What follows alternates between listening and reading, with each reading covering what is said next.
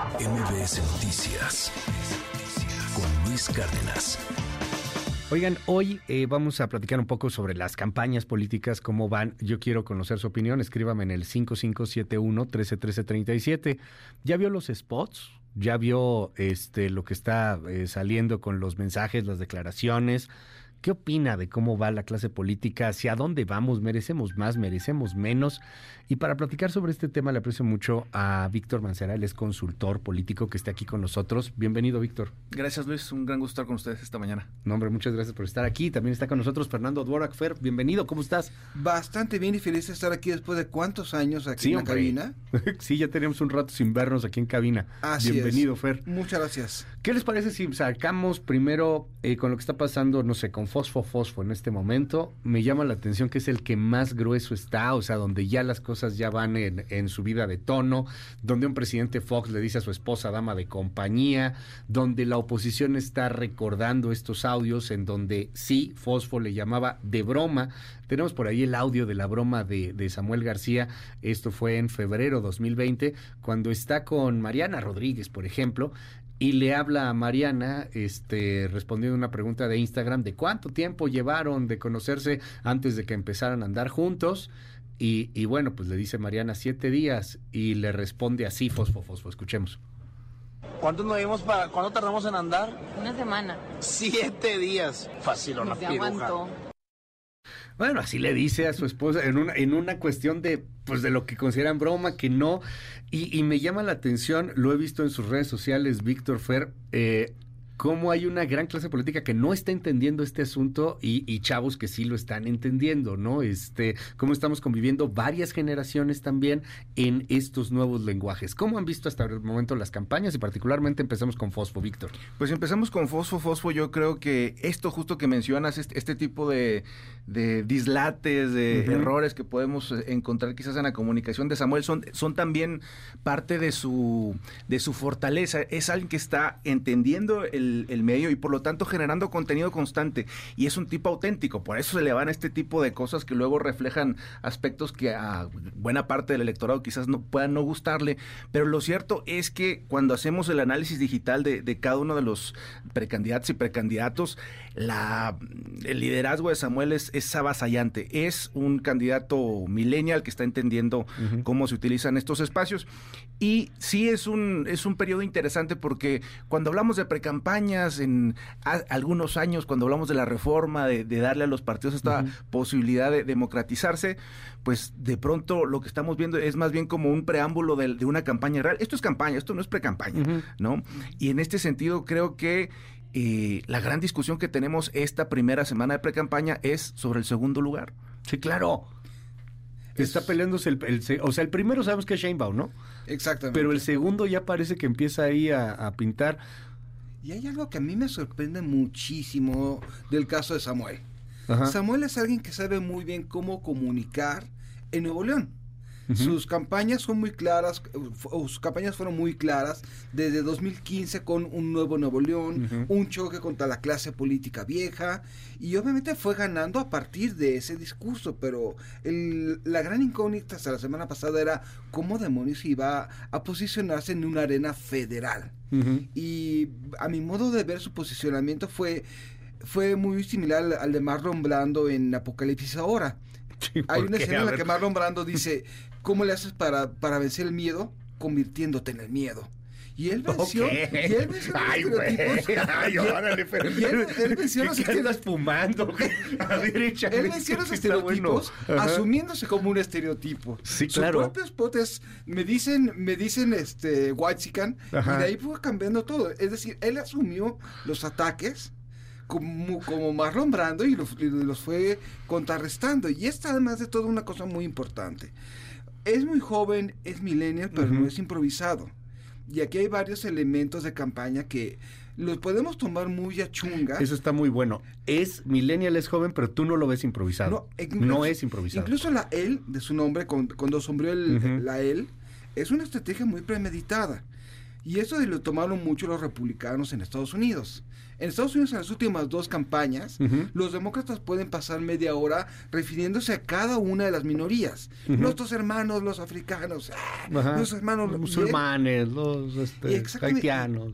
Y Trump agarró, y agarró al redneck, agarró a la persona excluida de los discursos incluyentes, y ahí se fue. Make America Great Again. Y eso es, y eso es lo que él, significa la él. No, solo, no es machista, no es exactamente machista. Es una diferenciación para los que no o sea, cuando dices Samuel, que es él. O sea, que pinta él en la letra. Es él, es él es no estás identificado con la inclusión de, de Claudia Social, no estás identificado con que sea una mujer, no estás identificado con toda esta diversidad. Él se está dirigiendo a un público muy específico, a las personas que están en medio y que no van a que no por estar descontentos de Morena van a votar por el frente. ¿tú, lo ves así, Víctor? Samuel García creo que está en una posición muy cómoda. Samuel no tiene prácticamente nada que perder y todo para ganar, que es una posición en la que no está ni Xochitl eh, ni Claudia. Xochitl porque el PAN y el PRI se supone que son los dos grandes partidos de oposición que están haciendo una campaña bastante desmejorada, bastante poco atractiva para las audiencias. Y Samuel, cada encuesta que vemos va subiendo, cada día que vemos de campaña está haciendo cosas interesantes. En eh, materia digital, pues está a millones de reproducciones en términos de, interacciones, de visualizaciones. Es un tipo que tiene un gran trecho también de para elevar su nivel de conocimiento porque también sigue con una distancia grande de Xochitl, por ejemplo, en términos de que lo conozcan y conforme la gente lo va conociendo, va encontrándose un candidato que tiene el lujo de ser auténtico, es decir, el lujo de no tener que estar midiendo si lo que voy a decir le va a pegar a mis aliados y al partido de enfrente y al presidente eh, bastante eh, criticado de otro partido que viene conmigo. Samuel tiene mucha libertad en ese sentido y creo que eh, eso ya lo tiene muy claro en la, en la alianza, porque pareciera que estos últimos días, en vez de dirigir sus cañones como tradicionalmente lo hacen al presidente o a Claudia, lo dirigen a Samuel, porque saben que el, el verdadero reto que tienen en este momento es ser el segundo lugar, porque si la gente no percibe que tú tienes posibilidad de ganar una elección, no estás ni siquiera en el debate. Está saliendo Samuel con algo que, bueno, a mí me parece hoy una mentira evidente que, que, va en segundo lugar, ¿no? O sea, no he visto encuesta seria que lo coloque en segundo lugar, pero él sale diciendo, segundo lugar, voy en segundo, voy en segundo. Me recuerda un poco esta estrategia que hacía Mid en su momento para tratar de decir que él era el segundo sobre Ricardo Anaya en el 2018. eh, ¿Qué está haciendo ahí la, la, la oposición? ¿Cómo ven a Xochitl Galvez metidos contra Samuel García, pero al mismo tiempo pues en una campaña que, que ya no levanta, como si, como si se hubiera eh, cebado ya aquella llamarada que en su momento fue Xochitl Galvez hace algunos meses. Xochitl corrió, voló y se aceleró a su, a su techo de crecimiento. Ese es el gran, el gran tema, es decir, tiene una historia que está muy bien construida después de cuatro campañas de 2010, pero no es necesariamente convincente esa historia. Y el cálculo fue, quizás de la posición del frente, fue decir, vamos a poner una persona que sea atractiva para el, para, para, para Morena, pero con nuestro discurso, y casi casi como, como este Javi Noble, y pum, ganamos las elecciones. Pero el problema son las fallas, es decir, no es que tengas una historia de éxito, es que necesitas ser convincente y tiene que ser percibida como auténtica para el público del López Obrador. Y hablar sobre echaleganismo, hablar sobre emprendimiento con un público que está hablando de, de justicia social, eh, hay aquí un grave problema para, para crecer. Otro tema, está compitiendo contra López Obrador, no está compitiendo contra Claudia. Está todo, su primer spot es la líder que México necesita. Oiga, ya pasamos nosotros ya de liderazgos disruptivos. La, gente está buscando otra cosa. Y otro tema es, ¿qué puede hacer ahora? Y para mí el tema es, híjole, tuvieron cinco años para plantear un discurso alternativo, tuvieron cinco años para hacer autocrítica, tuvieron cinco años para apostar por cuadros jóvenes y ahorita el cuarto para el ratito quizás lo que tienes es lo máximo que puedan lograr, pero pueden sorprendernos. ¿Qué dices, Víctor? Eh, y es que yo coincido totalmente con Fernando en términos de que tuvieron mucho tiempo para construir un, un discurso, pero además reconstruir una imagen, reconstruir a sus partidos, no lo hubo. Hubo un ataque persistente a López Obrador que nunca dio dividendos y que todavía ya estamos otra vez en campaña contra López Obrador desde, desde la oposición y siguen con estos ataques al presidente como si eso fuera a dejarles algo, ¿no? Mientras tanto, Claudia pareciera estar disfrutando de, que es ignorada en, este momento, ella no está en, la agenda y mejor para Claudia Sheinbaum porque no está en el debate, no está siendo atacada, está presentando ahí su equipo de, de pre-campaña, campaña, que son básicamente los mismos que estuvieron en la disputa interna. Que también hay que decir, Claudia Sheinbaum no está solamente configurando eh, la unidad en, en, el partido, sino la continuidad del régimen en términos políticos, que es un es un proceso político bastante relevante.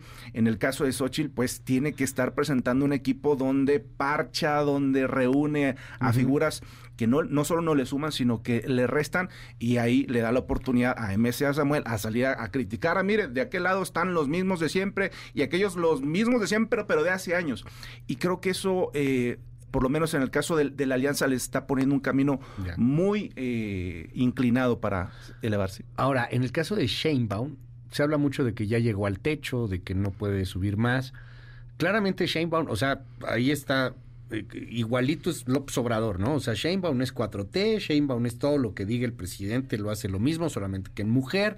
Eh, por ahí nos decía Tatiana Cloutier hace un momento, bueno, si hay diferencias, es mujer y está a favor de las energías renovables, pero la verdad es que se ve prácticamente un copy-paste de López Obrador y ahí tiene su mercado, que es un mercado tototote de varias decenas de millones de votos. No sé si, no sé si son los 30 millones o los 20 millones, pero hay alguien fuera de ese grupo 4T que dijera, oye, sí prefiero a Sheinbaum sobre Xochitl, sí prefiero a Sheinbaum sobre Samuel, o simplemente Sheinbaum va con su grupo ya consolidado, con su mercado. En psicología hay una, hay una, hay una, hay una técnica de convencimiento que se llama la inversión hundida.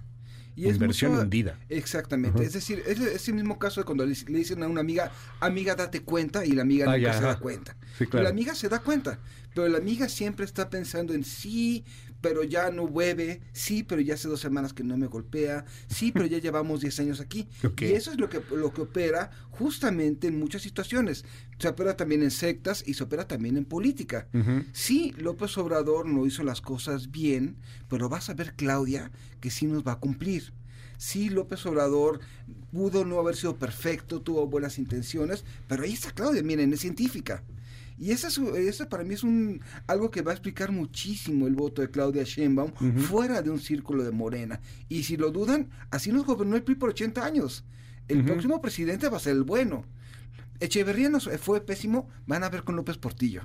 Así es la misma lógica.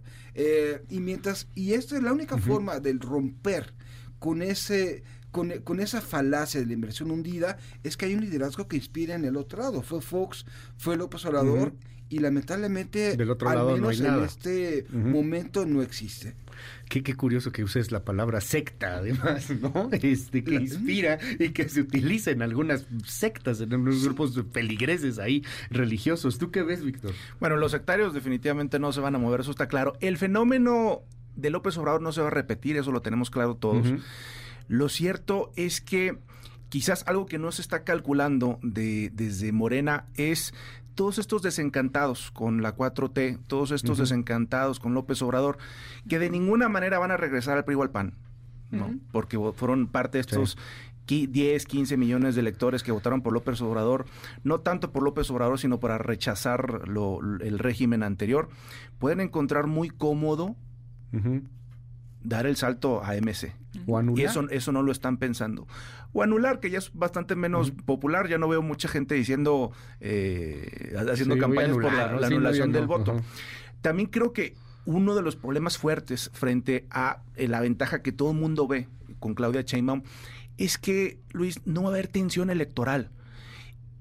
Y Morena, si quiere obtener el mejor resultado posible, necesita plantear que hay todavía este terreno de competencia, que los conservadores están en la lucha y están acercándose a, su objetivo de alguna manera, porque si no, ¿qué interés puede tener el elector promedio de Morena de salir ese domingo a votar?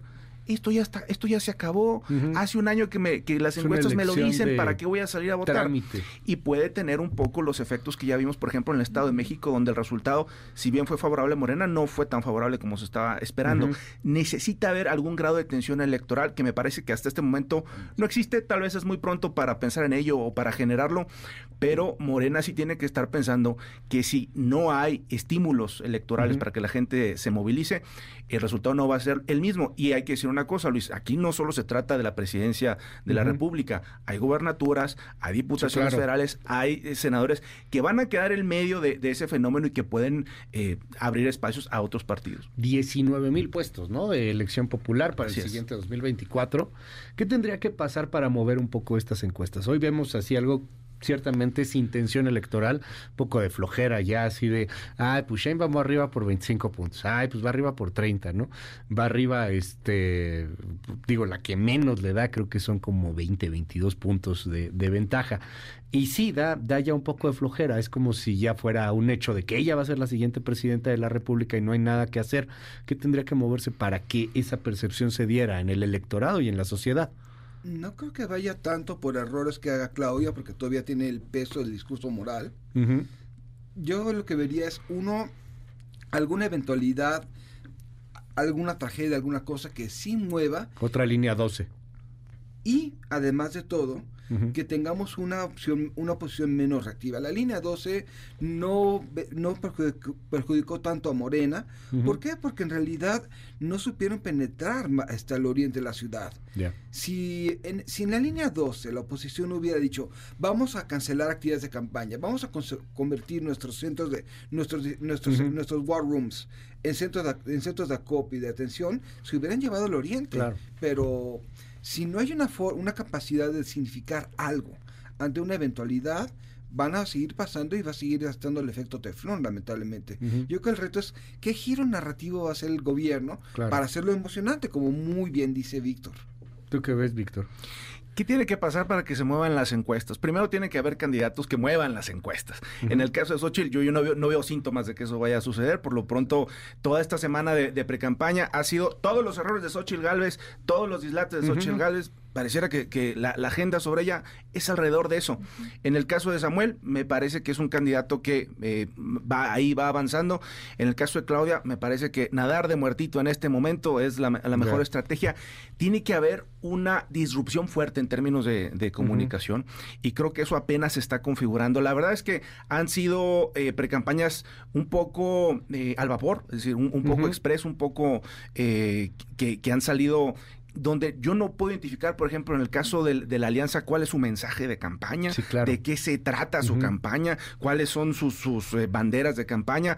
En el caso de Samuel es simplemente posicionamiento, porque la gente no lo conoce en este país y apenas va, va creciendo. Me parece que, primero que nada, la gente tiene que conocer a los candidatos y tiene que haber un candidato que salga agresivamente a mover el escenario. De otra manera, cetis paribus, el escenario ya está puesto para nuestro auditorio, 5571-131337, eh, hablan mucho del tema de los jóvenes y hablan mucho diciendo que los jóvenes son los millennials. O sea, creo que tan, tan, em, eh, eh, tanto desconocimiento hay con respecto a tantas generaciones que hoy estamos conviviendo en sí y que es bien distinto. O sea, los jóvenes, ¿cuál es el voto joven? Digamos, menor de 30 años, ¿no? Claro. Porque millennials, tú eres millennial, Víctor. Yo soy millennial. ¿Y tienes 40? Bueno, yo soy yo soy de los millennials viejos o de los Ajá, X jóvenes. también. Por ahí estamos. Sí, yo también soy old millennial o ¿Tú también? No, yo soy X y, y orgulloso de serlo. Y, en la frontera, ¿no? Pero no, muy bien afianzado dentro Muy bien afianzado. Yo sí soy X. o sea, pues estamos conviviendo varias generaciones y, la verdad la, la, generación Z y los menores de 30 años ya no son millennials, ya es un formato centennial y, y algunos generación Z y, ya es total y completamente distinto. ¿Qué nos dicen de ellos para cerrar esta nueva generación? Los menores de 30, particularmente me atrevo a decir, hasta los menores de 20 que sí se habla un idioma totalmente diferente. Yo creo que hay una gran diferencia entre entender los medios y lucir como el tío, el tío extravagante que quiere parecer joven, como pasó con Saldían en su momento. Creo que hay que comenzar a entender qué hablan, eh, empezar a entender los códigos, porque luego acabamos teniendo unas pifias enormes, como los días de Star Wars en este cada en cada campaña. Los ves vestidos de Jedi o de o de, o de Sith, pero en realidad se trata de jugar un poco con el lenguaje de Star Wars y en ese sentido acaban comunicando del Nabu. Este, por lo tanto, creo que es comenzar a entender esos códigos, comenzar a empatizar y comenzar a tratar de lucir auténtico frente a esas generaciones. ¿Qué dices, Víctor, para cerrar? El voto joven es el gran bono que la mayoría de los políticos ignora y que puede dar una sorpresa y a veces da sorpresas. Esos valen una, una cantidad enorme, ¿no? ¿no? No lana, pues, perdón, de votos. Sí, bueno, a ver, tradicionalmente el voto joven te va a representar, de los más jóvenes te va a representar 10, 14% de, de toda la elección. Pero cuando alguien despierta ese electorado, que es la mayoría, pues puede dar una, sorpresa interesante, que me parece que es la apuesta, por ejemplo, de, Samuel en ese sentido, de fosfo, fosfo, que a alguien le puede parecer una comunicación muy frívola, eh, eh, carente de fondo, pero lo cierto es que está despertando una generación que eh, es ajena a lo político, pero que no necesariamente eh, desconoce de lo político. Luis, yo lo veo cuando hacemos grupos de foco, los jóvenes sí están enterados de política, lo que sucede es que no participan. Y esta generación de jóvenes, además, es la generación de jóvenes mejor informada de todas las generaciones de jóvenes que hemos tenido en este país. Víctor Mancera, Fernando Durak, muchas gracias por estar hoy aquí con nosotros. Encantado. Y si nos dan chance, repetimos esta mesa con más frecuencia. Nos está yendo muy bien aquí en las redes, nos están diciendo muchas cosas. Mil gracias. Gracias por estar aquí. MBS Noticias con Luis Cárdenas.